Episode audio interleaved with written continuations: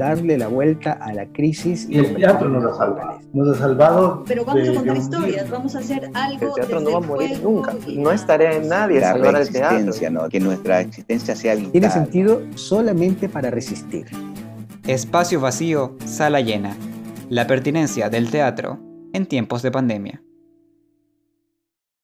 ¿Cómo, cómo, cómo es este cambio a nivel de, de gestor? Porque escucho que me hablas de ahora hacer una conexión entre diferentes partes del mundo, diferentes eh, culturas, que yo no sé qué tan factible hubiese sido en un sentido presencial, es decir, eh, eh, la, posibilidad de conectar con alguien en Brasil o, conectar como estamos teniendo esta entrevista nosotros con un link de Zoom, que cada uno es de su cámara, y, y, también el hecho de, bueno, incluso del público, ¿no? Es decir, tú hablas de esta comodidad de que te lleven toda la casa, no sé cómo ha influido eso en la, en la recepción de público o de espectadores ahora que tienen. No te, no, no te creas que, que, hay mucha gente que se conecta y paga por ver. O sea, la gente está, sigue todavía con la, con la perspectiva de que de repente eh, el teatro es gratis o la danza es gratis, porque por ahí nos han vendido esa idea equivocada. Entonces, yo pienso que es el momento para generar, ahora sí, que es una palabra que ya no me gusta usar tanto, un proceso de resistencia mucho más sólido, en el sentido de evitar en la medida de lo posible, que las cosas sean gratuitas. Que tengan, el, aunque sea un mínimo costo, pero que el público sepa que todo tiene un valor porque es profesión, porque es carrera, porque es profesional. Porque hay mucha gente que hace cosas gratis para figurar o para mantenerse vigente, pero eso daña la carrera o el trabajo de otros. ¿no? Entonces, yo doy clases, estoy trabajando en la Casa Grande en este momento, acabo de terminar un proyecto que se va, que, que es otro proyecto que surgió con la metodología de primer piso, desde las casas de los chicos, trabajé con 12 personas, y justo hoy terminé la última sesión con ellos, ahora tienen que trabajar en la edición del audiovisual, y este, estoy trabajando en las tardes también al dar clases a mi grupo en el horario de las 4 de la tarde, que nos reunimos eh, de manera virtual. También conecté con gente de Manaví, que es, es un mercado de gente con que yo trabajé muchos años. Entonces se conectaron, me preguntaron, oh, ¿usted está dando clases? Le digo, sí, bueno, estoy dando clases a las 4. Entonces apareció trabajo de pronto, eh, más trabajo del que, de que podría generar presencialmente, porque por decirte, por, por el tiempo, yo no podría, por, por decirte, dar todas las clases que doy en este momento, si tuviera que movilizarme de un lugar a otro de manera presencial. En este momento yo a las 4 de la tarde trabajo con tres grupos distintos, con tres dispositivos diferentes. Entonces, eh, eh, tengo un dispositivo del grupo de Pedernales, el dispositivo del grupo de Manta y el dispositivo de Guayaquil. Entonces, preparo una sola clase, pero tengo conexión con todos y cada uno de manera eh, este, particular, cada grupo. Entonces, eso, bueno, para mí ha sido también como un refresh de, cosas, porque así como quitarme de encima un montón de años de no saber de la tecnología, como entender mejor la tecnología, eh, aprender de la tecnología y comenzar a mejorar también ese aspecto, o sea, como ponerme al tanto del siglo XXI en ese sentido, ¿no? Y en el ámbito de la docencia, ahora que tú me, me hablas de esto, ¿cómo, ¿Cómo es ese cambio para un docente tratar de transmitir eh, ese conocimiento a los, a los estudiantes? Porque siento yo que hay un cambio, eh, yo, lo, yo, lo, digo desde el punto de vista estudiantil, ¿no? que para mí fue súper importante, por ejemplo, yo haber empezado a estudiar teatro cuando no tenía nada de conocimiento teatral, lo que es la cercanía de un cuerpo, lo que es el contacto, lo que es la confianza de saber que me pueden sostener y que yo puedo sostener. Eh, ¿Cómo es eso desde el punto de vista del, docente? ¿Cómo explicas, cómo, cómo llegas a esos conocimientos a cada uno desde la virtualidad, que a veces está cada uno solito desde su cámara? Es un, sigue siendo un problema y creo que eh, al momento tiene limitaciones y yo aspiro a que eso sea superado, que en algún momento volvamos a, al encuentro, porque no hay nada que vaya a superar el encuentro vivencial.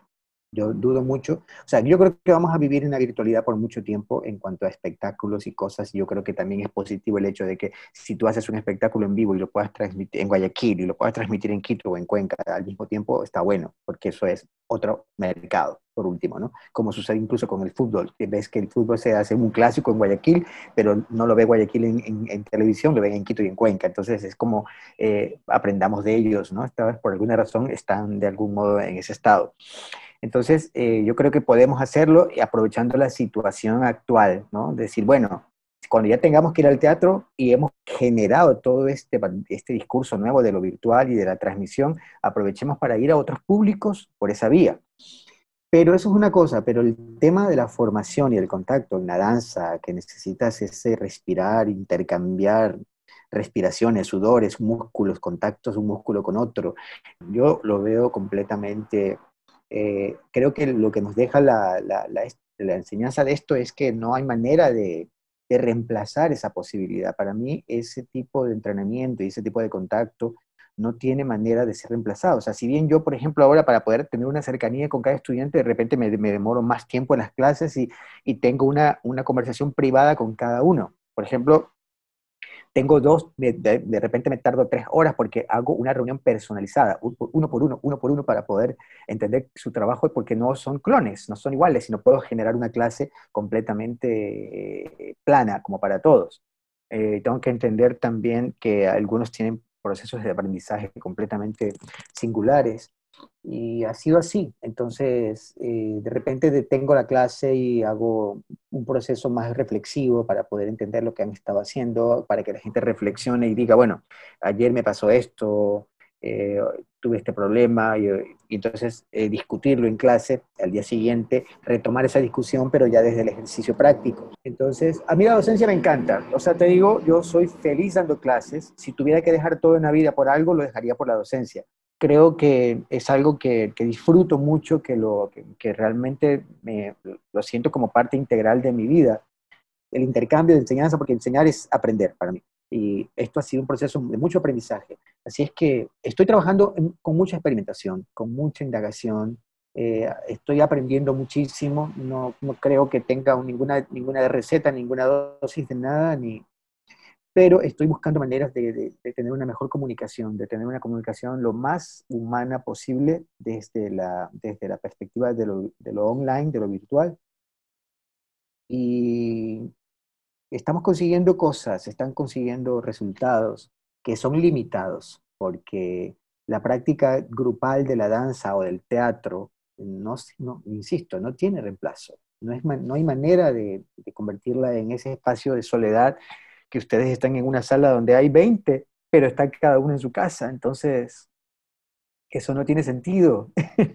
Yo lo encuentro completamente, tiene sentido solamente para resistir tiene sentido únicamente para no dejarse morir, para no dejar de hacer, para no dejar el camino, para no convertir eso en un... Es decir, bueno, ahora como ya no puedo hacer teatro, me voy a dedicar a un emprendimiento y me pongo un club, no sé de qué cosa, o me pongo una, un negocio de sándwiches, pero yo como que tengo, mi nivel de resistencia es, no, yo quiero vivir de esto, o sea, yo vivo de esto, voy a vivir de esto y, y siempre voy a vivir de esto.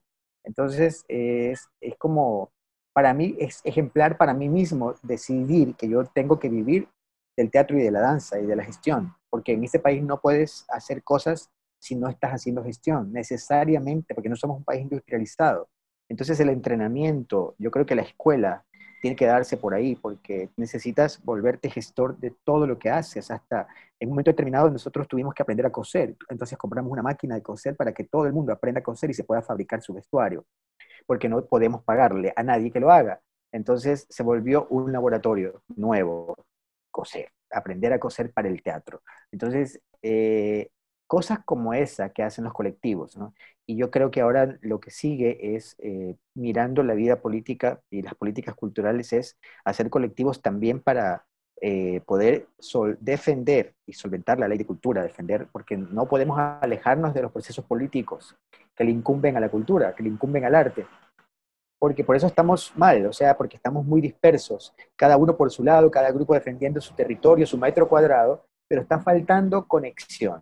A, a la par, al margen de las diferencias ideológicas, políticas y artísticas. Yo creo que hay algo que nos une, que es un solo concepto, que es arte. Y cuando estamos unidos para eso, para encontrar derechos y, y salvarlos, tenemos que estar en, tenemos que hacer encuentros. Y yo creo que ustedes como estudiantes de carrera tienen que salir de ahí con la idea de los colectivos, con la idea de, la, de resistir y de no traicionar sus, sus ideales porque no es fácil, pero se puede. Si no se pudiera, yo no hubiera podido resistir 36 años sin hacer otra cosa que no sea esto.